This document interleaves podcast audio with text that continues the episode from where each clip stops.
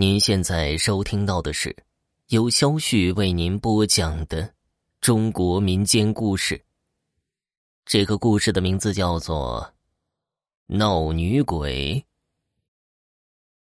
最近我听妈妈讲了一个故事，说是她小时候，姥姥的庄子里闹过一个比较大的事情，有一个女鬼成天祸害半夜走夜路的人。而且此女鬼有个癖好，谁家吵架，她也去捣乱，而且喜欢附在别人身上。第一件事就是影响当事人的意识。男的要娶媳妇儿，要是附在女的身上，就是要嫁人。这里有个笑话：有次他附在一个老寡妇身上，他老头都死了四十年了，他非嚷嚷嫁人，都七十多了，还嫁啥呀？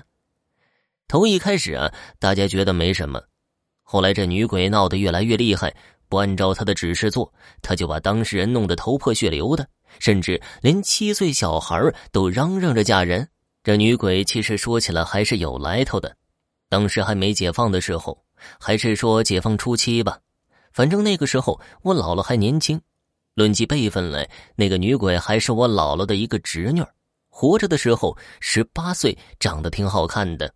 但后来不知道为什么怀上了不知道谁家的孩子，他爹气得打骂他，问肚子里孩子谁的，他支支吾吾也说不出谁的。那个年代比较封建保守，大家都知道，自家的黄花大闺女不知道怀上谁家的野种，家里人觉得丢人，嫁又嫁不出去，任由孩子生下来也是不可能的。也许被爹妈打骂的日子受够了吧。还是看着自己的兔子一天天变大，在庄子里边觉得羞愧难当，怕别人议论他，他就跳井自杀了。想不开，当时的孩子也快临产了，得有七八个月了，大家觉得挺惋惜的，都议论纷纷，把他尸体从井里打捞上来。他爹那个气呀，恨得牙根痒痒，声称绝对不能让他入自家的祖坟。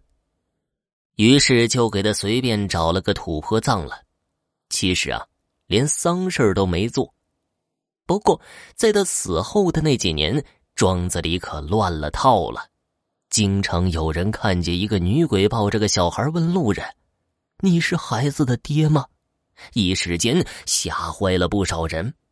当时的话，大家还是比较信这些的，但也没什么钱，就找了个老瞎子。这老瞎子算了一辈子的命，当时还算年轻，道行也有，就做了个法事，镇压了几年，消停了大概有十几年吧。在我妈妈小时候，又出来作乱了，就像上面说的那样，附在谁身上就让谁嫁人，不嫁就闹。没办法了，就请了一个很远的村庄的法师，这法师道行比瞎子高很多呀。做了一场大法事，而且三天三夜，令人把那个土坡平了，修整了一下。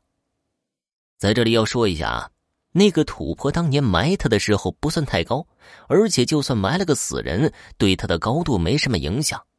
但是这时做法事的时候，那个土坡显得跟山一样高，而且里面叽里咕噜乱响，跟快要爆炸了一样。